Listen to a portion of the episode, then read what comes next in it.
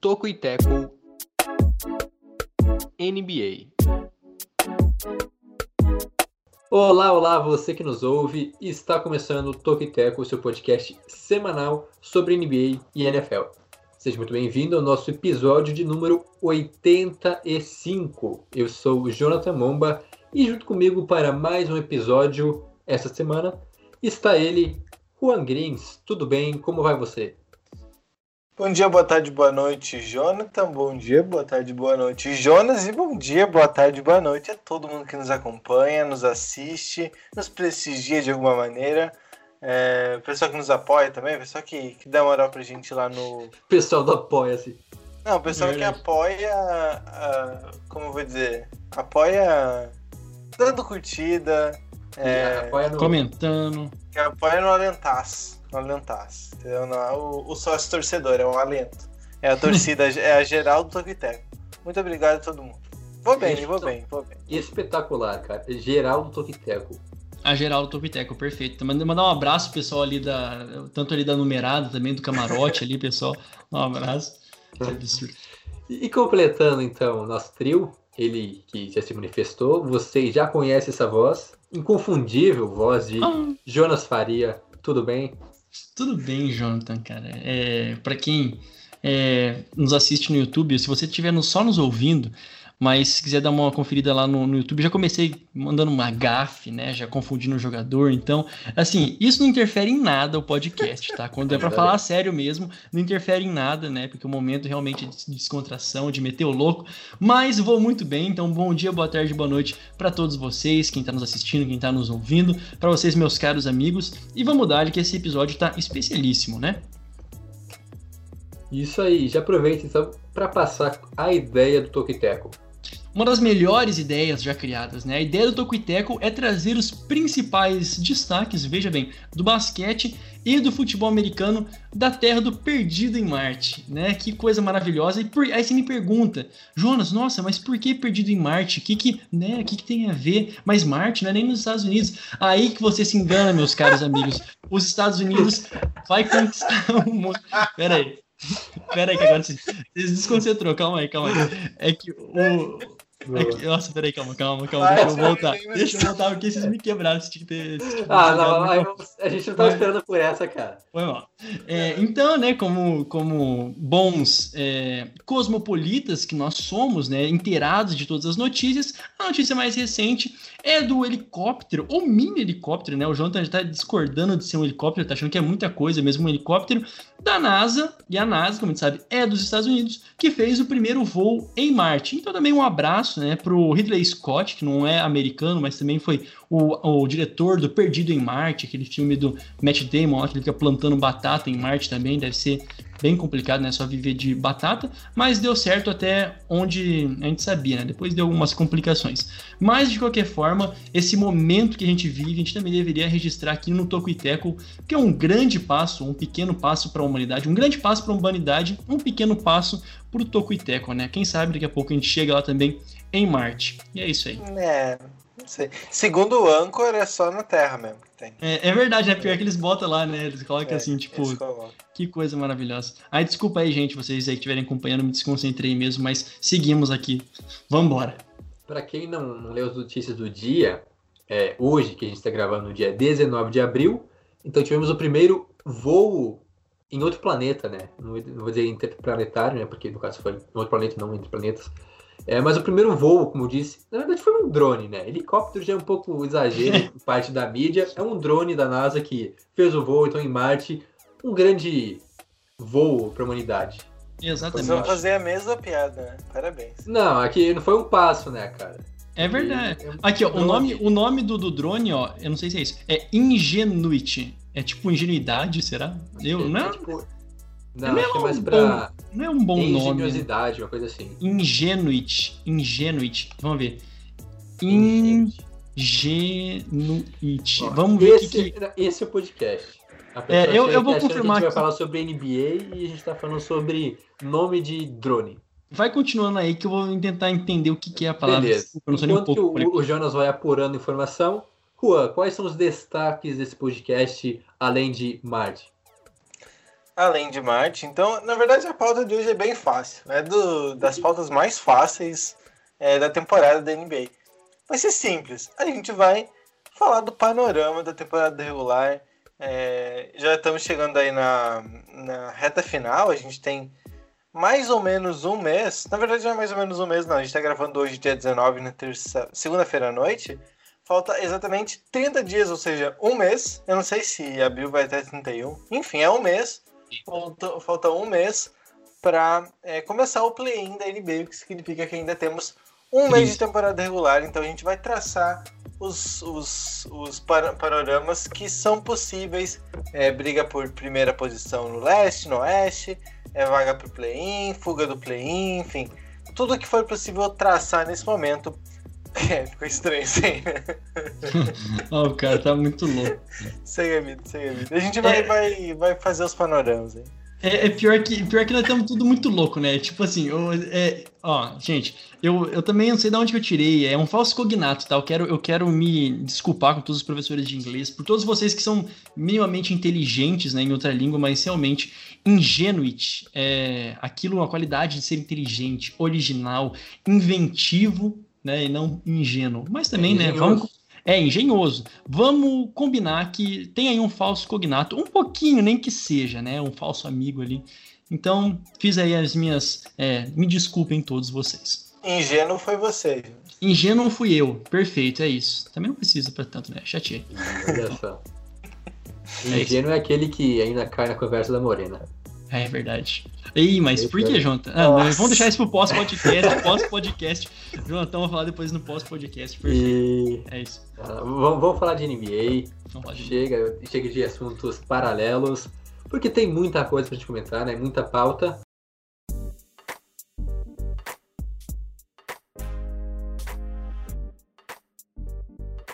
Como foi dito, vamos falar sobre um panorama nesse último mês, né? Faltando então cerca de 30 dias para o fim da temporada regular. Como está a classificação da NBA neste momento? Começando então pelo leste, né? já que no nosso roteiro não diz nada, vamos começar pelo leste. É, a briga pelo topo tá, tá bem interessante, né? A gente tem é, nesse momento os Sixers na frente, né, com 39 vitórias, mas o Nets e até mesmo os Bucks ainda estão vivos na briga, uma diferença apenas de, no caso do Nets, tem um jogo, uma vitória a menos, e o Milwaukee Bucks tem quatro vitórias a menos que é, Filadélfia. Então, o que, que a gente pode dizer aí dessa briga por, pelas primeiras seeds no leste, quem termina em primeiro? Claro que é um negócio importante, é ter o mando de quadra nos playoffs, Será que a- acho que a principal pergunta é: Filadélfia mantém esse primeiro lugar ou então os Nets ou até mesmo os Bucks conseguem roubá-lo? É, só deixando claro primeiro que o podcast entra atrasado, né? Porque a gente tem jogo do Sixers hoje, então não levem muito em consideração os números que a gente falar de campanha, porque isso Verdade. provavelmente vai mudar. Mas a gente vai falar do contexto geral, no caso, né? Então é, se apeguem mais a isso. Bom, falando sobre as primeiras posições do leste, realmente tem um grupo ali de três times, é, os melhores times que se apresentaram durante a temporada. A gente tem os Sixers com uma grande surpresa. Atualmente já não é mais surpresa porque já vem jogando muito bem há muito tempo.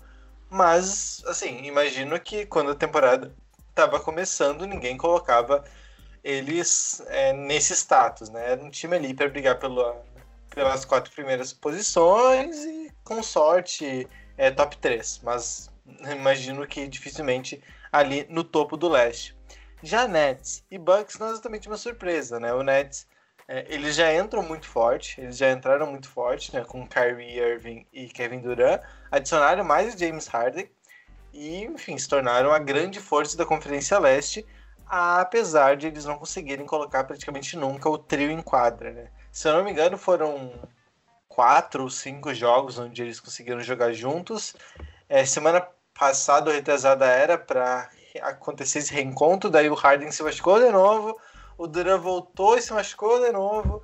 Então tá bem difícil conseguir manter os dois, o, o trio saudável. O Irving até tá jogando bem frequentemente, mas os outros dois não. E do Bucks, né, do lado do Bucks, que era grande o grande time da, da temporada passada, do leste, né? Pelo menos a temporada regular.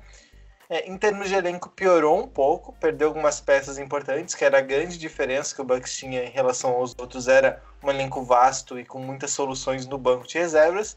Esse ano eles optaram por fortalecer o time titular, aí adicionaram o Drew Holiday, é, e eles têm agora um dos melhores quintetos da, do leste facilmente, a custo do banco não ser tão bom. E por isso, às vezes, quando o Antetokounmpo não joga, quando o Drew Holiday não joga, ele tem um tempo lesionado, ou o Middleton não joga, eles têm algumas dificuldades e por isso perderam mais jogos do que a gente está acostumado. Não acho que seja nada preocupante para os playoffs, porque o time titular ainda é muito bom. É, eu gostaria de dar o meu destaque rapidinho mesmo a, a respeito do, do Seven Sixers, né? Que, poxa, depois de ter passado aquela, aquele momento mais grave sem o, sem o Embiid e, e terem sofrido por isso, se a gente pega os últimos 15 jogos, foram 11 vitórias, né? E até o momento é, é, a, é a segunda melhor equipe é, defensivamente, né? Tem também boas médias defensivas. E a meta, né, o que se espera é justamente que o, o Embiid esteja saudável para os playoffs. A gente sabe, claro, a, a, classificação bem, né, classificação garantida em primeiro, é, em segundo, até em quarto, né, é, é muito importante, mas vamos ver aquilo que acontece nos playoffs. Até o momento, eu vejo o 76ers com essa possibilidade de manter, né, brigando cabeça a cabeça é, com os Nets. Os Nets, como o, o Juan bem disse, está encontrando essa dificuldade para conseguir botar o, o, esses, os, suas três armas mais poderosas é, em quadra ao mesmo tempo. Nessa última. Ontem, né, na verdade, domingo, isso, domingo, perdeu para o Hit também no estouro do, do cronômetro, é, com o Dragic, com o Adebayo jogando muito, então, no final das contas, só tinha o Irving em quadra, então prejudicou bastante né? Mas mesmo prejudicando, não é como se tivesse perdido por muito, né? Foi apertado também para o Hit. O Hit que é, no momento está em sétimo no leste, mas é isso, né? Eu vejo como o Seven Sixers com essa possibilidade de manter. E aí, quando se o Embiid é, voltar a jogar e voltar com saúde, né? Assim, voltar a jogar em alto nível, a equipe do 76ers pode até se recuperar assim ofensivamente e também terminar com uma das melhores assim ofensivamente ou pelo menos sendo regular a ponto de competir com defesas tão boas quanto, né? Então, vai por aí a Conferência Leste nesse momento assim, ao meu ver, não muda muito ali pelo menos nesse top 3. Eu acho que não tem muito mais o que se analisar é, no topo, né, do, do leste acho que os Sixers realmente são uma surpresa, dentro do possível, é uma surpresa, porque não se imaginava, como o comentou, um alto nível, né, de, da Philadelphia estar em primeiro na classificação, é muito por conta do Embiid, que faz uma temporada de MVP, Sim. né, um dos candidatos, assim também como o próprio Antetokounmpo, que não começou tão bem a temporada, mas nos últimos jogos ele teve uma, um crescimento de produção, é, nas estatísticas, acho que uma média de quase 30 pontos por jogo, acho que está com uma média de 28 e alguma coisa, mas dois jogadores que brigam por MVP e são sim os, o centro né, é, de suas equipes, os caras que chamam responsabilidade, enquanto que o Nets é, não tem esse cara, tem vários jogadores, um jogo é o Harden, um jogo é o Duran, um jogo é o Irving, e como já foi dito, a questão é eles jogarem juntos, que aí já é uma outra questão mais pra frente, como é que vai ser nos playoffs, porque temporada regular eu acho que é o suficiente, tendo um ou dois deles em quadra, a equipe vai lá e vence os jogos, então realmente é, Talvez aconteça alguma alteração aí de o Nets em primeiro, o Sixers caindo um pouco, ou até mesmo o Bucks chegando, mas acho que os três primeiros permanecem os mesmos, então, né? Foi o. Só para completar, então, eles jogaram sete jogos juntos. É, foram cinco vitórias, duas derrotas. O offensive rating muito bom, de 122 pontos para cada 100 postes de bola. E o defensive rating, 114 é, pontos cedidos para cada poste de bola também aí bem fraco, né? O, mas um aproveitamento ainda de é, 8,4 pontos a mais por a cada 100 postes de bolas que o adversário. Um trio muito forte, mas que a amostragem ainda é muito pequena, né? A gente vai ver provavelmente eles mais juntos nos playoffs.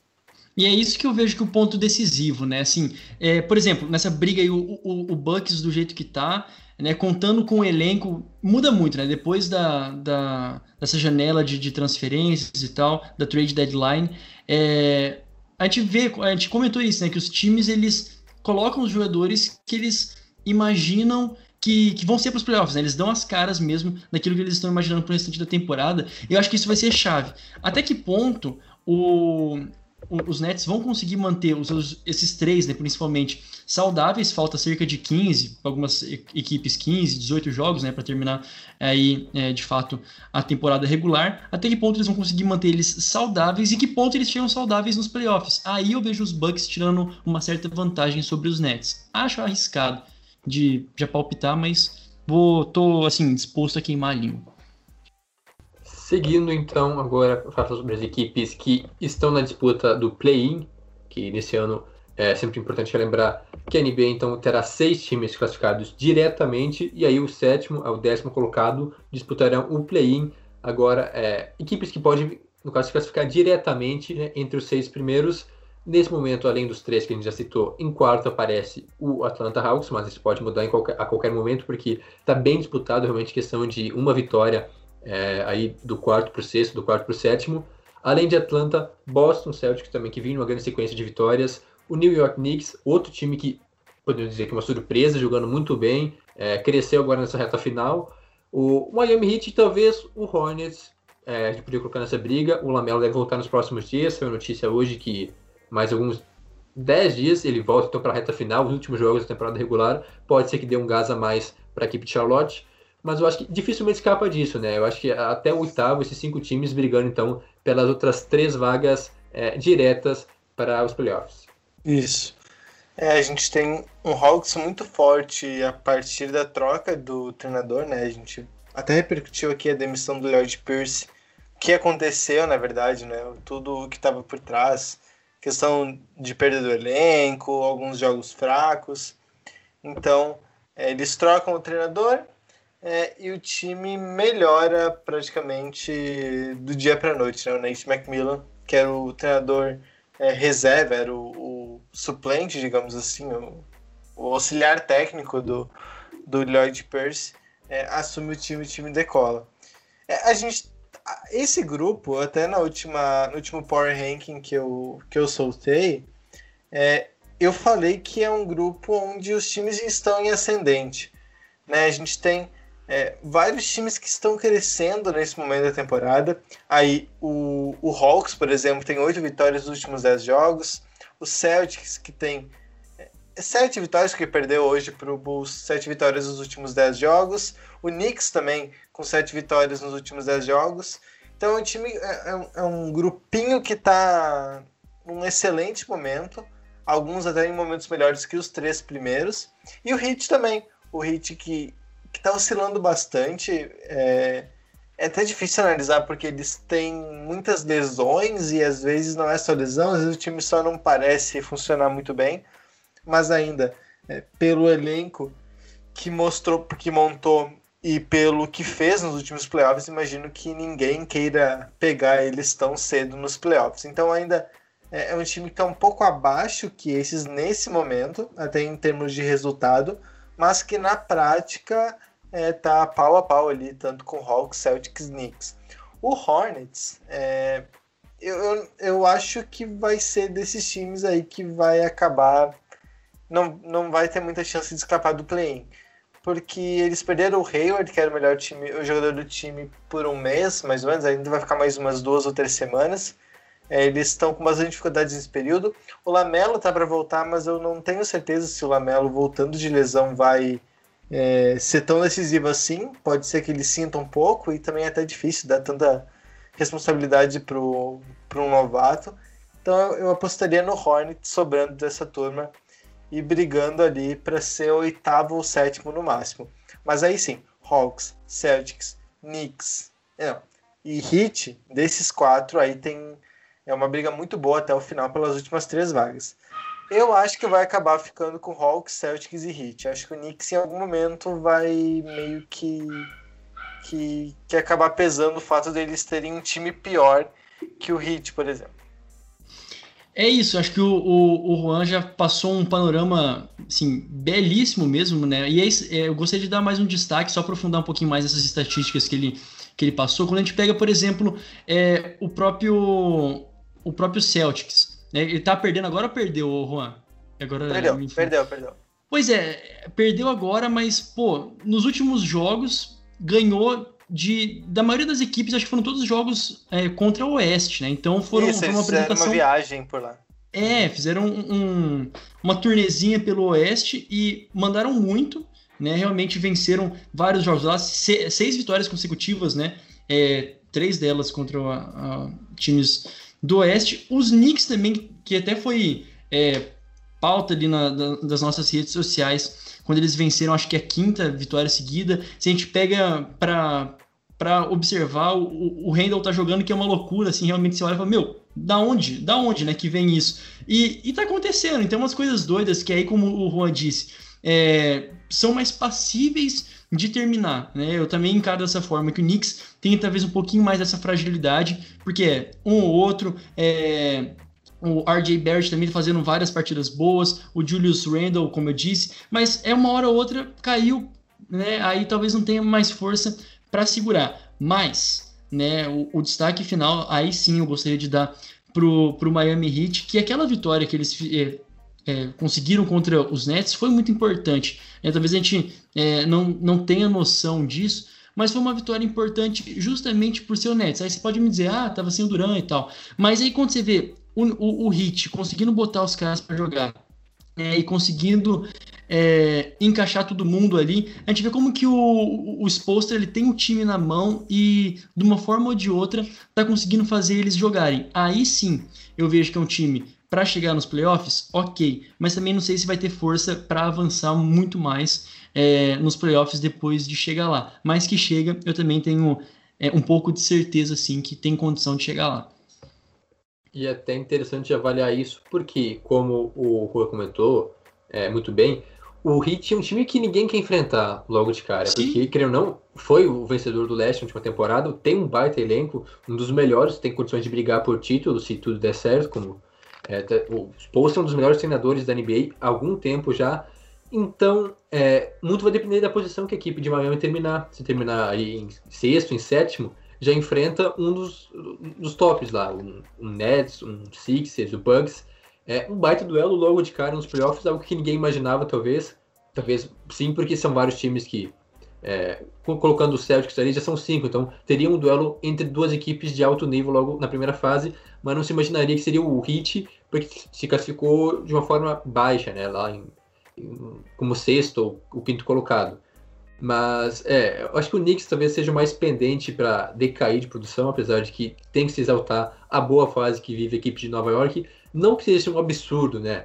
Mas o time há muito tempo não tinha uma boa fase assim de vencer é, cinco, seis é. jogos seguidos, de ter um jogador dominante como foi o, o, o, o Julius Randle na última- nas últimas partidas e nessa temporada como um, um todo, né? Ele tem sido o grande jogador da equipe de Nova York, que não é assim aquele time de que vai encantar os olhos, tem vários jogadores bons que chamam responsabilidade, fazem jogadas é, explosivas, mas o Randall é, vive um grande momento da sua carreira, talvez eu acho que é o auge, e aí tem o RJ Barrett, que era um cara que se esperava esse crescimento de produção. É, a última temporada foi bem complicada para ele, com vários altos e baixos, e agora então ele foi titular em todas as partidas. É, acho que jogou inclusive todos os jogos do Knicks na temporada, mostrando também é, como ele está saudável, como ele está em forma, e assumiu realmente aí a armação, vem jogando bem, é, passando a bola, pontuando também, é o segundo maior pontuador da equipe de Nova York.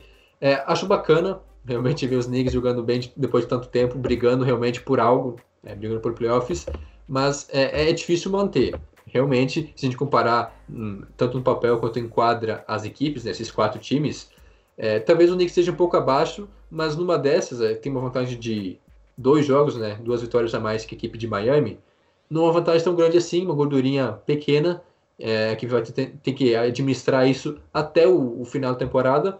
Mas, eh, por outro lado, o Celtics, que vinha de uma grande fase, também não, não tem grande vantagem. Né? Tem, tem campanhas praticamente iguais dos dois times.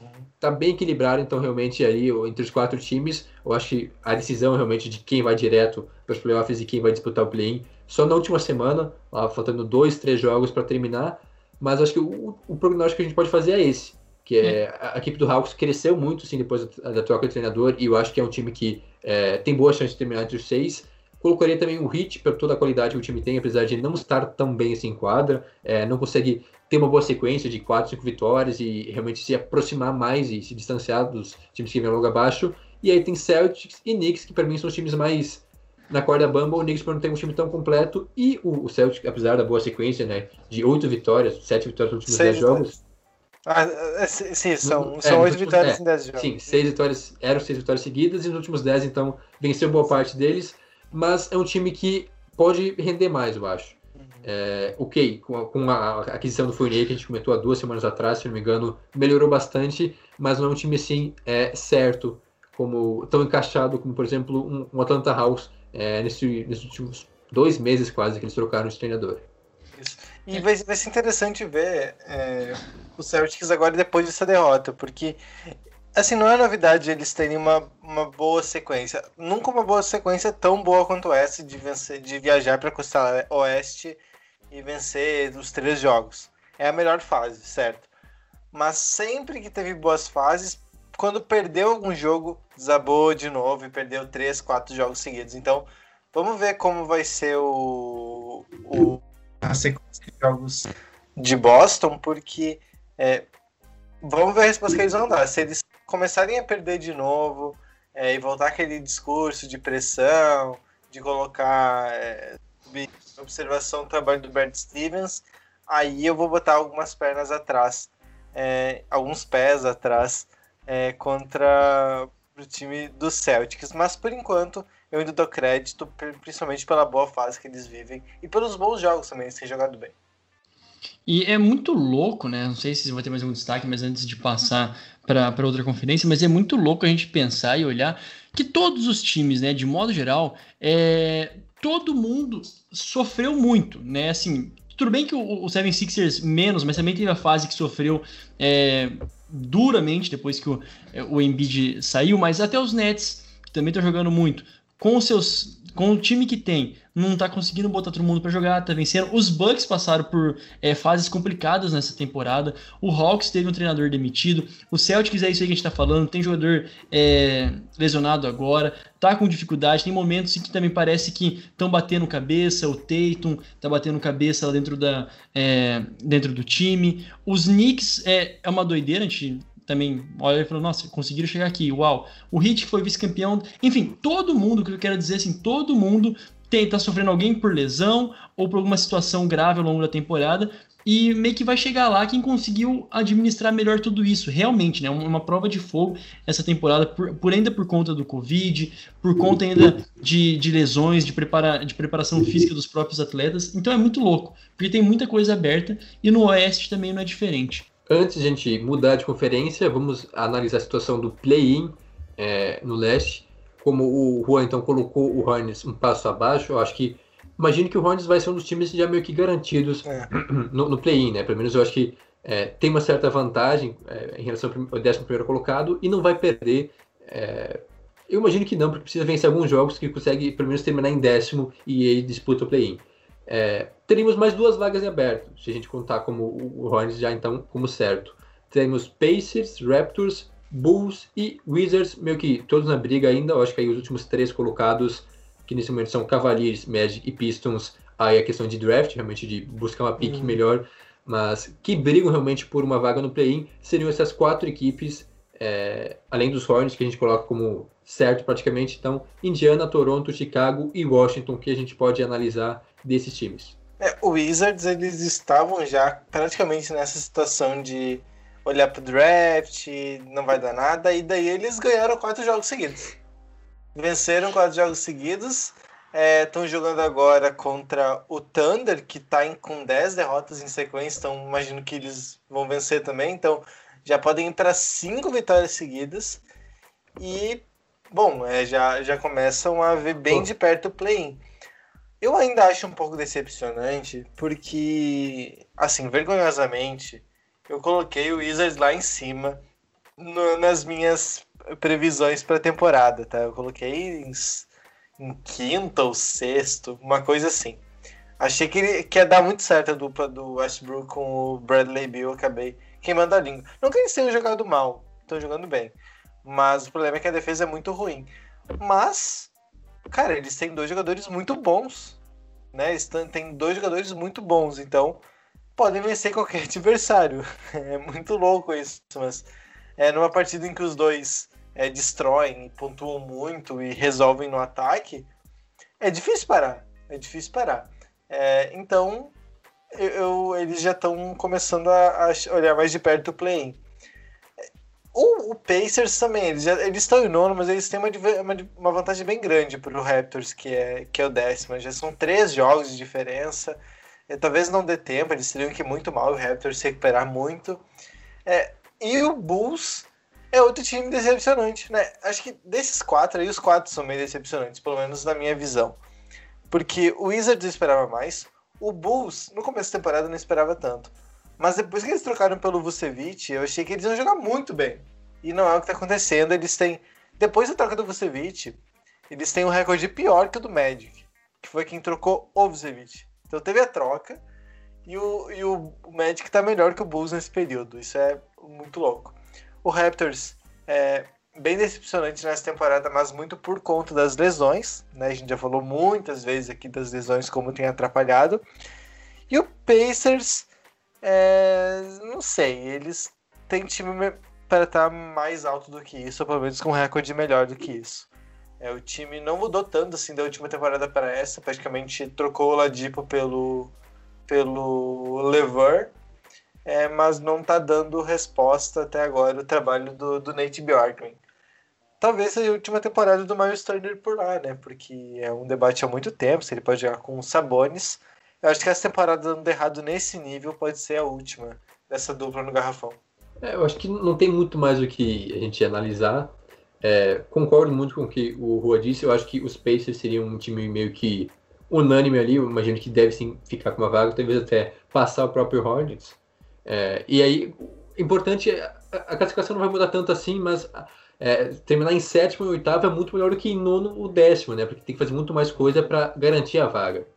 Né? Então, querendo uma posição, ganhar uma posição ali seria bastante para a equipe de Indiana, apesar de realmente estar decepcionando é, nessa temporada. E o Raptors é outro que a gente já comentou bastante, mas realmente é, dois times decepcionantes que eu imaginava que estariam mais acima. Ok, claro que tem vários times bons no, no leste nessa temporada, então seria difícil colocar todo mundo lá entre os, entre os oito primeiros, mas eu imaginava que os Raptors, principalmente, e os Pacers estariam melhores, mas mesmo assim imagino que os dois vão estar é, no play-in.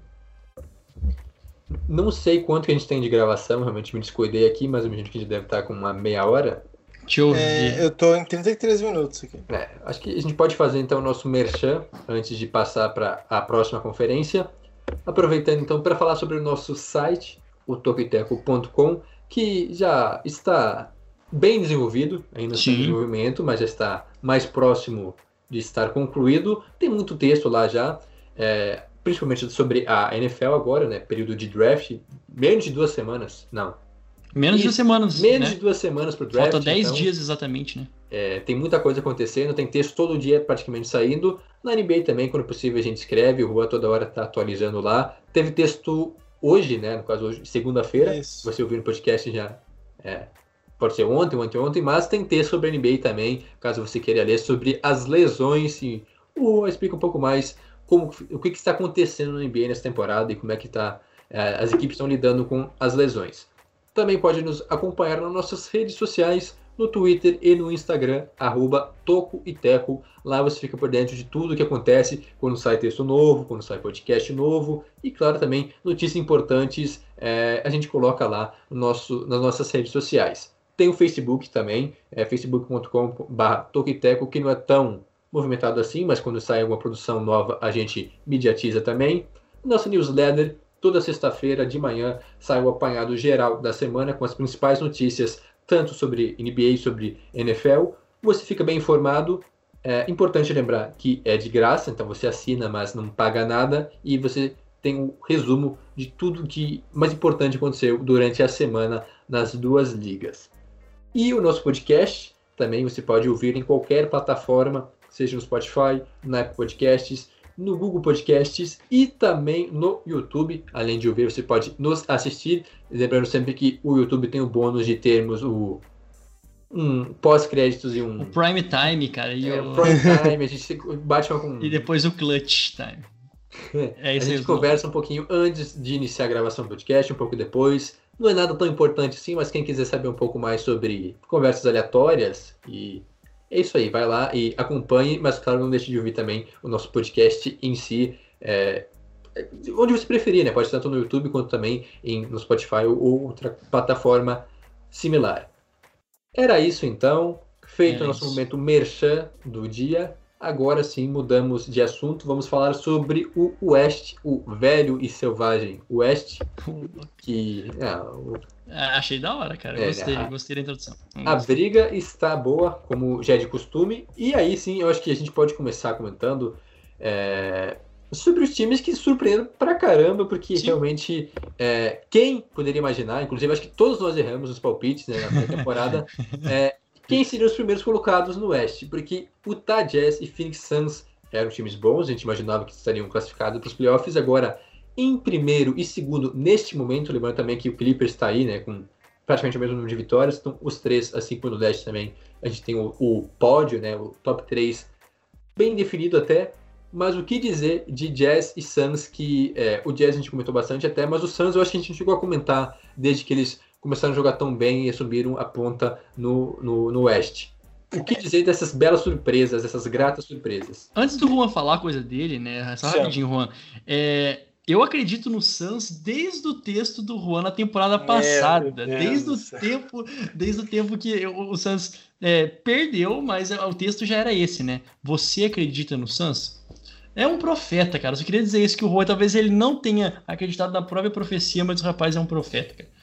Não, e o time nem mudou tanto de lá pra cá, porque eles adicionaram basicamente o, o Chris Paul e o Jay, Jay Crowder. Tá. Mas o que o Chris Paul fez, É, tá Não, o, o Chris tá Paul, fazendo? obviamente, e- ele chega e o time melhora automaticamente. Mas assim, o Jay Crowder não é que é um baita de um reforço, ele é um bom reforço que funciona em times bons, assim. Ele não muda o patamar, assim, de nenhum time. Hum, Chris Paul, sim. Mas a base do time é a mesma, né?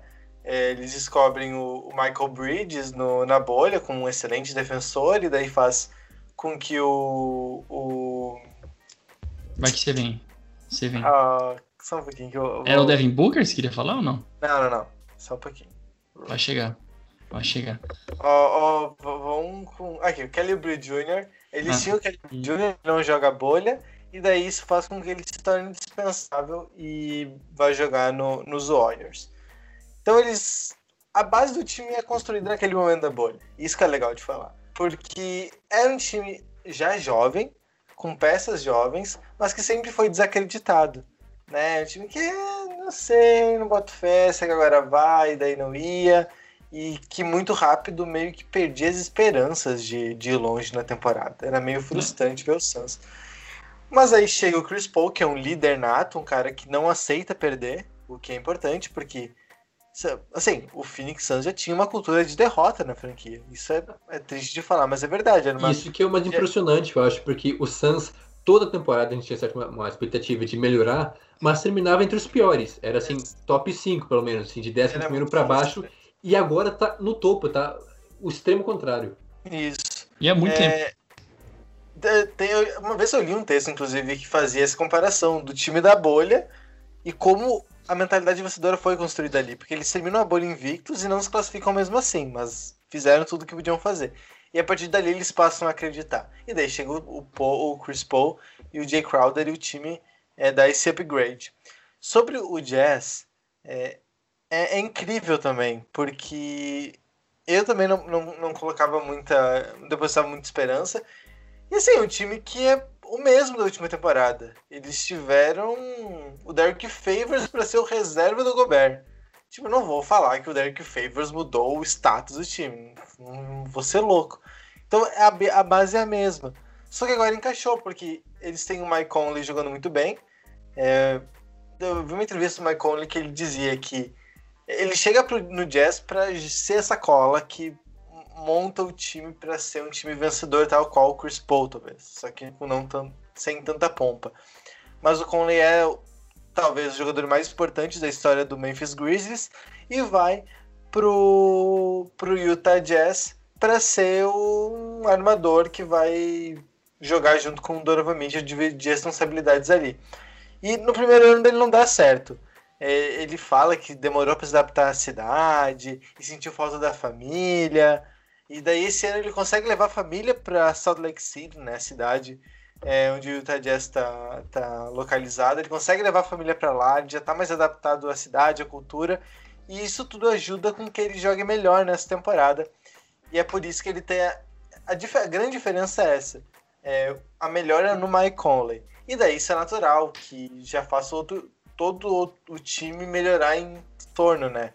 É, um time que, que se torna um dos principais é, nas bolas do perímetro, um aproveitamento absurdo. Não está mais tão absurdo hoje em dia, mas já foi muito absurdo, e é por isso que eles estão por lá. E com uma defesa muito consistente, como já é há alguns anos, com, com o Gobert ali, principalmente e no o Gobert tá jogando muito, né? Acho que até candidato, eu acho, sei lá, defensor do ano. Tem. Isso, tá entre ele e o Ben Simmons. Eu Hum, ainda penso no Ben Simmons, mas ele tá, tá no páreo ali. Cara, e, e, assim, é, é realmente. Eu, eu acho que o que é importante pro, pro Utah Jazz, então se a gente pega no momento, né? O Utah Jazz é, é o primeiro, de novo, não vamos fixar nos números em si, mas na atual circunstância tem duas vitórias. é, a mais do que o Suns, né? Não sei se acabou algum jogo aqui agora no momento que a gente está gravando, mas 42 vitórias e o Suns 40.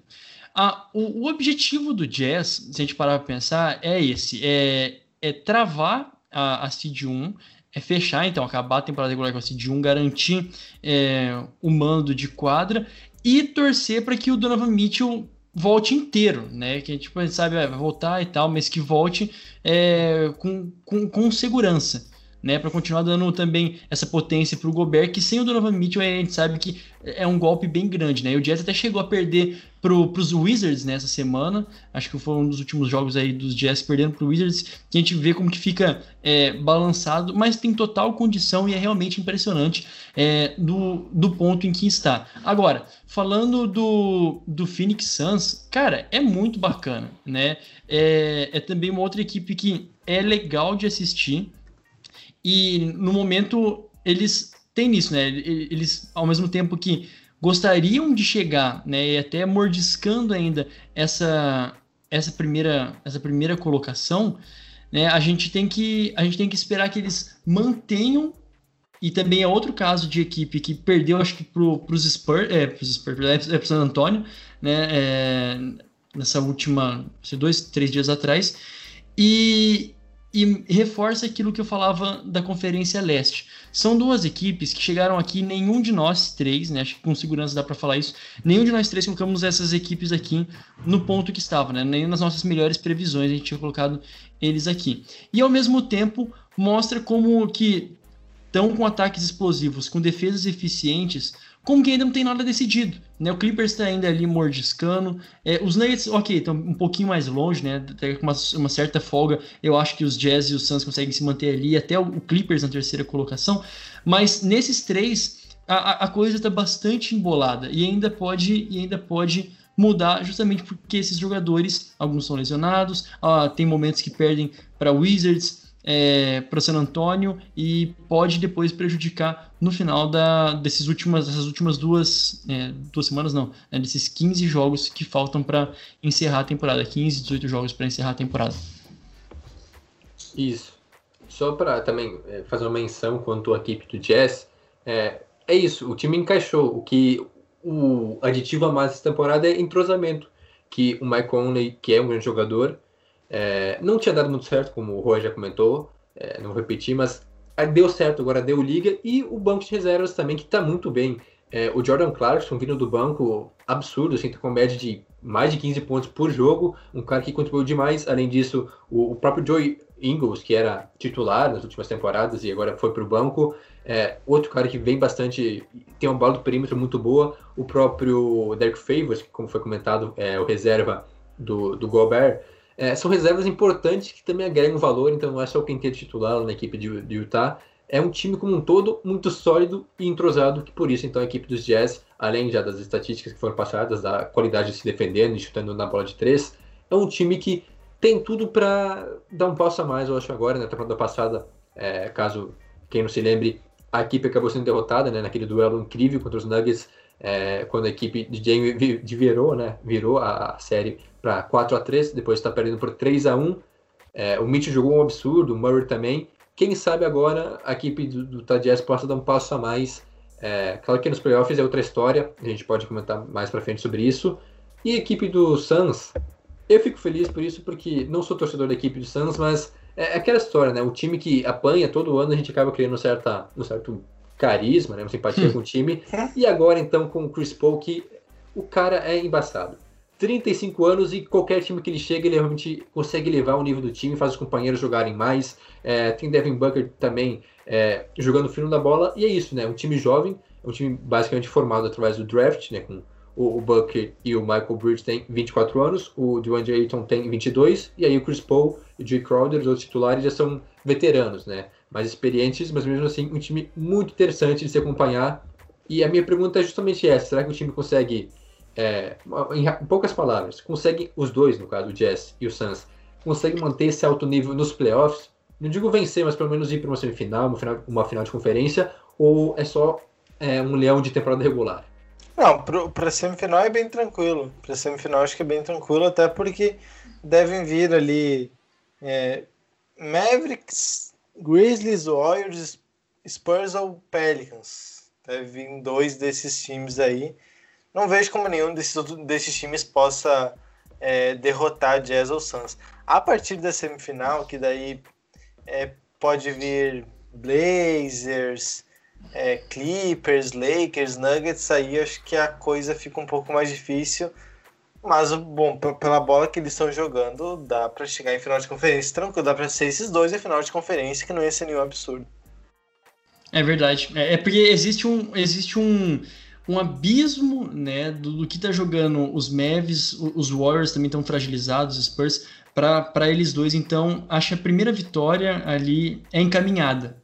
É realmente encaminhada. E aí, com os outros times que, de modo geral, é, vieram fortes, os Lakers é, atuais campeões. Os Nuggets que também estão, assim, um pouquinho com, com, com, sangue nos olhos, embora vai estar tá difícil. Eu coloco os Nuggets com, desse, desse escalão aí, o que talvez esteja mais fragilizado, né? De falar do, dos Lakers, dos Blazers, dos Clippers, acho que os, e dos Nuggets. Acho que os Nuggets é, é os que estão mais fragilizados no momento, embora, embora ainda com o Jokic. Mas eu acho que o Jazz e o Suns têm condição total de vencer os primeiros jogos.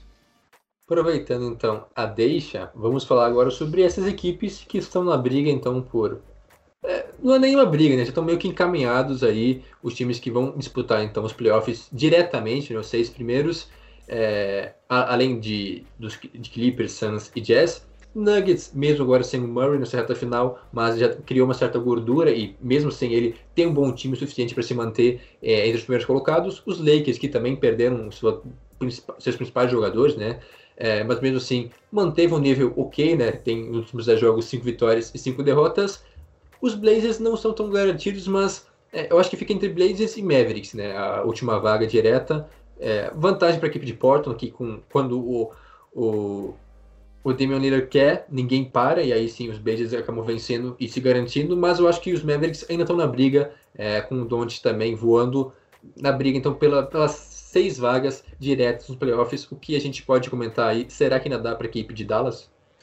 Existe uma grande questão né, lá, do, lá em Portland sobre a defesa, né? Porque a defesa é realmente muito ruim. E, e, contra times bons é pior ainda, é coisa assim ridícula. São, são números péssimos quando enfrenta times com campanhas positivas. Eles não vencem por nada times que têm mais de 50% de vitórias. Então tá muito feia a situação por lá. É por isso que imagino eles tendo muito trabalho na, na, nos playoffs, porque são esses times que eles vão enfrentar. Agora sobre os Mavericks, não sei, eu já criei muita expectativa sobre eles e acabei hum. quebrando a cara, né? Não, não sei se estou pronto para dizer. Mas até para escrever o último Power Ranking, eu estava vendo alguns, alguns dados e tal. É, a defesa deles melhorou. Se eu não me engano, nos últimos oito jogos, oito, nove jogos, eles estavam com a sexta melhor defesa, ou sétima melhor defesa. Então, a defesa deu uma melhorada. É que o ataque não tá mais tão bom. Não tá. Se a gente está comparando com um ataque que foi o melhor de todos os tempos, que não vai ser mais o melhor de todos os tempos, porque tem uns quatro ou cinco times que hoje seriam melhor que o dos Mavis da última temporada é, os Mavericks, o ataque já não é mais tão bom, não é mais tão dominante como já foi. É, Então isso é um problema. A, a, princípio isso é um problema bem sério porque eles perdem a principal arma deles, né, que é a, a potência ofensiva. Mas se eles melhorarem a defesa para valer, não sei, coisa de 10 jogos, aí pode ser que eles consigam se recuperar porque eles vão ter algo que os Blazers não têm. E assim, sem defesa, dificilmente você vai ganhar de algum jogo, algum time muito bom que, que esteja levando o jogo a sério. Então isso pode ser um diferencial. Só não sei se é para valer, só não sei se é para valer é, que os Mavericks vão de fato ter uma grande defesa, porque, assim, olhando nome a nome, não passa mais a confiança. Eles têm é, o Josh Richardson, que dá para considerar um bom defensor, e é, basicamente isso, não, não tem grandes nomes defensivos. Não sei que o sistema funcione muito bem, o que também é, é não, não passa essa impressão tão segura ainda. Tem um rápido destaque, né, que nessa última semana o, o Doncic ele chegou a reclamar, né, ele foi na mídia reclamar a respeito do é, play-in, né, toda aquela questão. Eu acho que é mais por conta de que agora os Mavs estão é, na tô... zona de, de, É, agora eles estão aqui, né, lógico, se fosse no sistema antigo estaria ok, estava classificado, mas no momento é, tá, tá meio que nessa, nessa zona de degol, né, ele fala, nossa, você joga, pô, 72 jogos na temporada para depois chegar e pá, perder em um play-in. Enfim, é o que que você pode Não, até para explicar por que, vai ter play-in. Justamente porque são 10 jogos a menos. E tendo 10 jogos a menos, são tipo 10 jogos que tu tira a oportunidade de um time que tá é... parar e entrar nos playoffs, entendeu? Então, é, eu, eu acho justo. Eu acho justo ter o play-in. E não, não vejo isso sendo um problema do ponto de vista do Luca Doncic. Eu acho que a justificativa dele não faz sentido. Agora, a do Mark Cuban, que é o dono do Mavis, uhum. que ele dá, ele concorda com o Doncic, mas ele traz outros elementos aí. Eu até pensei em abordar no texto hoje, mas acho que ia ficar muito grande. Porque é uma temporada muito desgastada. E assim, a NBA tá fazendo isso por justiça, mas também para ganhar uma grana em cima. E daí você é, é, mais desgaste, entendeu? Porque daí os times que estão em sétimo querem jogar mais problema ficar em sexto. E os times que estão em décimo primeiro querem jogar para o ficar em décimo. E já é uma temporada totalmente atípica. Então eu, eu não sei, eu não sei se isso não pode gerar até um pouco mais de caos nesse, nessa temporada que tem tanta lesão e tanto jogador importante sendo, sendo perdendo a temporada. Eu, eu também sou um pouco crítico quanto ao play-in. É, mas, ok, são 10 jogos a menos, mas não vai ter um impacto tão grande assim. Não é que a temporada foi reduzida pela metade, por exemplo. É, então teve muito jogo a menos. 10 jogos fazem falta, mas não imagino que um time ah, nesses 10 jogos se salvaria, seria, sabe, fosse das piores campanhas para um décimo lugar, um oitavo lugar. Acho que a diferença não é tão grande assim, mas realmente pelo aspecto econômico de competitividade é, é muito bom para a NBA, porque como o Roger disse, é, os times ficam mais vivos até o final, né, na briga, seja por um décimo lugar que vale uma vaga no play-in, o sexto lugar que vale uma vaga direta, ou até mesmo dentro do próprio play-in. Ah, tem uma grande diferença entre, entre sétimo e nono colocado. Então, o décimo. É, aumenta um pouco mais a competitividade, mas eu acho que não sei se é algo necessário. Realmente hum. divide muitas opiniões e eu imagino que a NBA pode até talvez manter isso caso dê certo financeiramente, tenha um bom retorno, por que não manter para as próximas temporadas eh, o play-in? Rapidinho, tá? Antes de eu fazer minhas considerações, aproveitar do, do momento é, ao vivo, né? Só que é, não quando ao vivo, mas do dado, né? Agora o Suns está vencendo dos Bucks na prorrogação, a princípio está vencendo, né? E é. a notícia é que agora o Chris Paul ele se torna o, o quinto maior em, em, assistências, né? Na história da liga. Ele passou o, o Magic Johnson e agora ele tem 10 mil 145 assistências né, em 16 anos de carreira. Então, já puxando esse gancho aí, acho que é bacana de trazer de novo né, o impacto do Chris Paul para o Suns, que está vencendo os Bucks agora na, nas, na prorrogação. Né? Então, realmente muito bacana. E de, fazendo aqui minhas considerações rapidinhas, né, já que a gente estava falando ali da parte de baixo, é isso, né? Os Mavs não vão chegar na, naquele, naquele patamar de é, naquele patamar ofensivo, mas ainda, poxa, seria muito interessante de ver, seria uma decepção não chegar, é, não passar do play-in. Eu vejo assim, cara, como uma decepção para a equipe dos Mavs, que é estranho não conseguir encaixar os jogadores que tem. Tem muitos jogadores assim que, poxa, são jogadores importantes. E falando dos Nuggets, né, acho que a saída dos Nuggets, a gente começou falando lá de cima, né, não era do, do play-in que a gente estava falando, estava falando lá de cima, mas o, os Nuggets, na realidade, eu, depois eu passo minha parte do play-in, tá? Pode passar reto por ela. É, mas a parte do, dos Nuggets, acho que o principal aspecto é conseguir dividir de maneira equânime, né? Igual para o Michael Porter Jr., para o Monty Morris, a função do, do Murray. Não sei se vai rolar, né? Alguns colocam que é, que é, não é bem assim que vai funcionar, mas eu vejo que é, é difícil mesmo tirar a função e dividir de maneira igual para eles, mas foram jogadores, principalmente o, o, Michael Porter Jr., né, que se mostrou muito bom, muito bem né, na bolha no ano passado. É um cara que é, puxou mesmo, ganhou a confiança por mais do, dos seus temperamentos na equipe do, dos Nuggets, e é esse o caminho, né? Um impacto muito grande a saída do Murray, e se quiser sobreviver, vai ter que ver como que esses jogadores vão se encaixar. É, isso, né? Acho que tinha mais alguma coisa para falar, mas depois eu lembro. Não, e, e, o Clippers também, que, a gente, que acabou passando batido ali, é, eu acho que é o grande time que pode atrapalhar esse top 2 aí que a gente mencionou antes, né? Do Jazz é. e do Suns. De qualquer o Clippers time, né? é, é, é, é, é, o que eu falo sempre, porque ninguém tá falando do Clippers nessa temporada, ninguém tá falando. É, na última temporada era o time do Kawhi e do Paul George. Ainda é o time do Kawhi e do Paul George, ainda melhor. Tá jogando melhor ainda. É um time que tá rodando mais a bola, um time que tá procurando mais os melhores arremessos. O Rondo entrou surpreendentemente bem no time. Então tá funcionando o time que tá comendo quieto e tá avançando muito. Né? Olha, eles vivem um momento muito bom na temporada. É um dos candidatos ao título, inclusive. É, mais do que Blazers, Nuggets, talvez os Lakers, que a gente não sabe como LeBron e Anthony Davis voltam, mas da maneira com que eles estão jogando, é, olho muito aberto para o Clippers, porque é um talvez o time em melhor momento do Oeste nesse. nesse, nesse... E comendo quieto. É, e ninguém tá falando sobre. Ninguém tá falando uhum. sobre. Isso é muito e, louco. Isso é ótimo para eles, porque toda aquela pressão que teve em cima dos Clippers na temporada passada prejudicou demais. E agora não tem. É óbvio que eles sempre foram candidatos a título.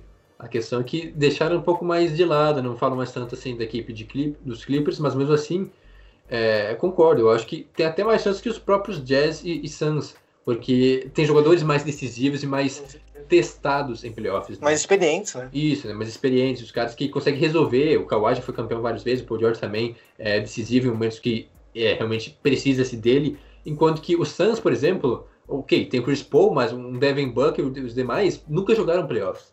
Como é que é. eles vão lidar com isso, né, pela primeira vez?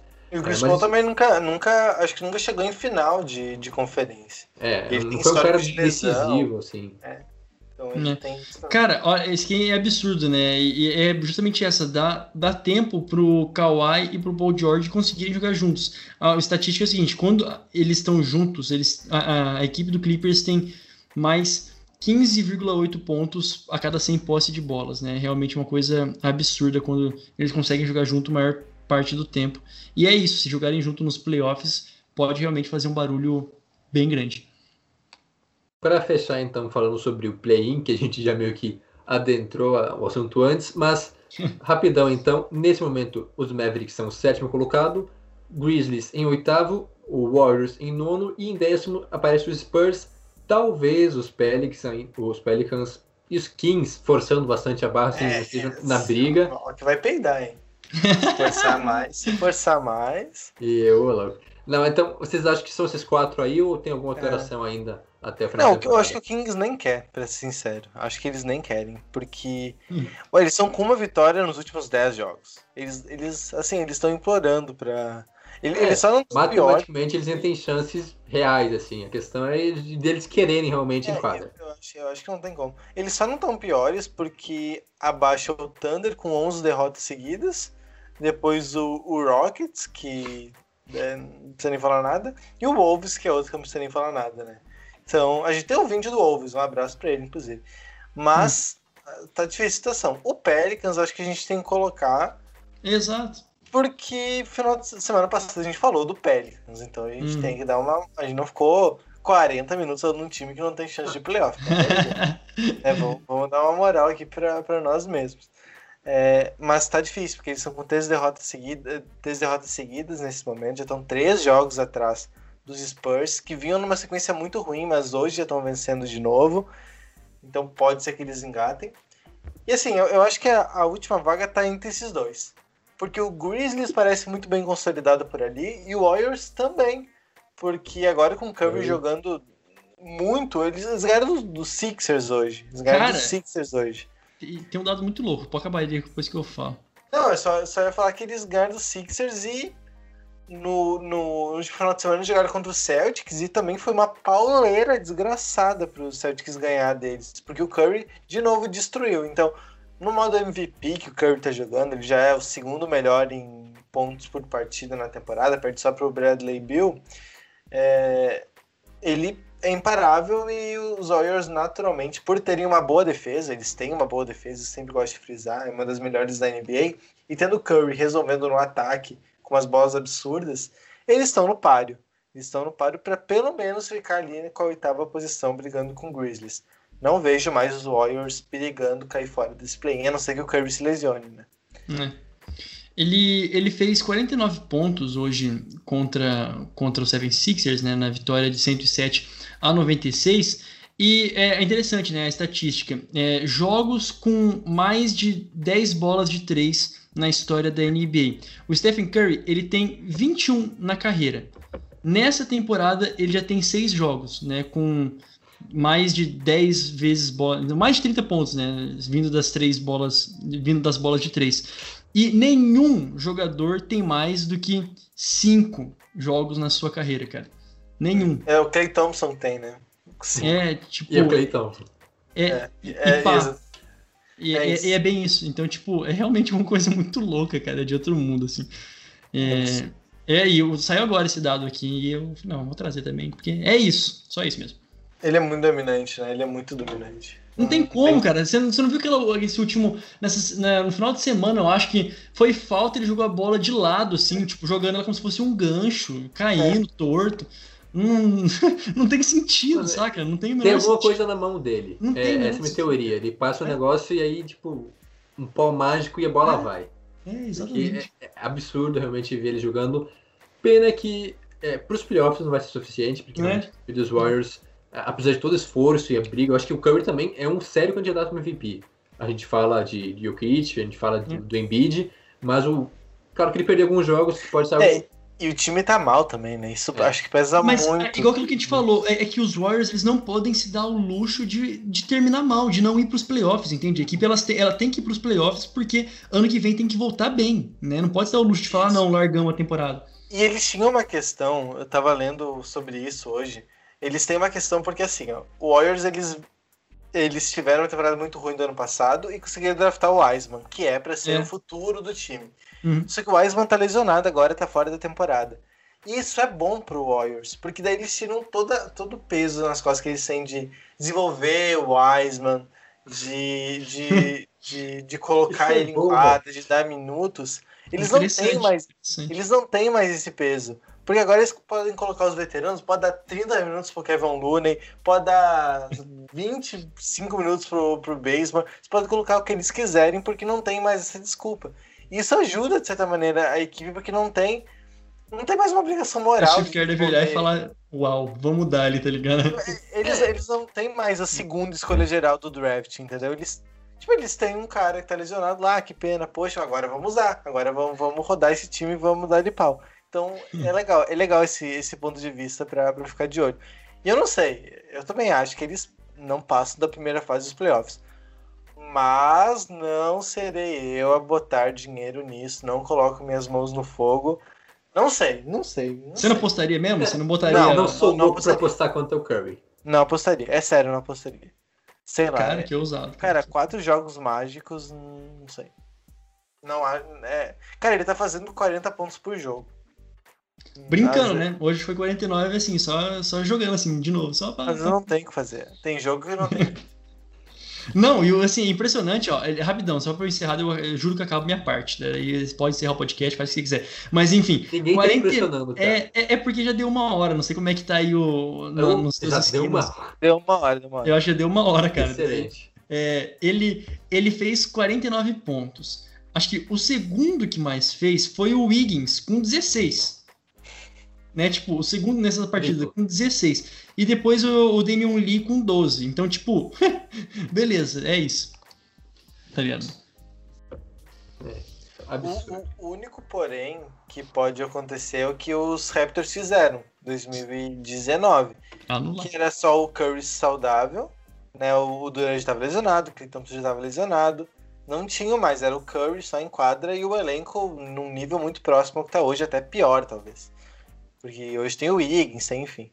Então, sei lá, marcação dupla, tripla no meio da quadra, ele tem que soltar a bola, não sei. Hum. Isso pode acontecer. Mas às vezes ele simplesmente pega e manda a bola do logo do- da quadra, é certo. Então, Tem que fazer ele Assistam- entrar a- dentro assistam da a área. Ele professoragem pode ficar de do- três. Exato, exato. Assistam a ele professoragem do bandeja. Juan. Essa, é- essa é a solução. É isso, tem que, vocês têm que assistir a professoragem do Juan do nosso YouTube, que ele explica como é que funciona os playoffs, cara. E é um jogo de xadrez. É só anular bem o Curry, só anular bem uma peça que pronto, pai e bola, né? Mas é o Curry que está falando na peça. É perigoso ter só uma peça importante, até eu falei sobre isso. Perfeito. playoffs, quanto mais peças, melhor. Que coisa maravilhosa. Acho que era isso, né? Finalizamos. É. Uma última consideração rápida? Não? Acabou minha água full, cara. Aí, Eu tô me enganando aqui, toda hora bebendo, mas não tem nada. Isso, é tudo fator mental. Nossa, tá louco. O Toquiteco vai ficando por aqui. Não se esqueça de nos seguir no Instagram e no Twitter, arroba Toquiteco, e de acompanhar nosso Facebook em facebook.com.br tocoiteco. Também tem nosso site, tocoiteco.com e, claro, assine nossa newsletter, é, toda semana, toda sexta-feira é, de manhã. Ouça também o nosso podcast sobre a NFL. Essa semana a gente é, encerra nossa análise sobre os prospectos para o próximo draft, né, o último episódio. E, é claro, também siga nossos perfis pessoais, o meu, arroba Jonathan Momba. Jonas, quais são suas redes? Arroba Jonas Faria no Instagram, arroba Jonas Faria Underline no Twitter. E Juan, arroba Juan Grings com J, Juan Grings com J, né? Não é o Juan é com J, não tem J no arroba. Quer dizer, tem J no arroba no começo do arroba, não é com Ninguém J, mais né? vai te seguir, porque não vai ter nada. Você já... não tem J na No Twitter no, no Twitter e no Instagram. É nóis. Não, não tem J, né? tem- São dois R's no, no arroba.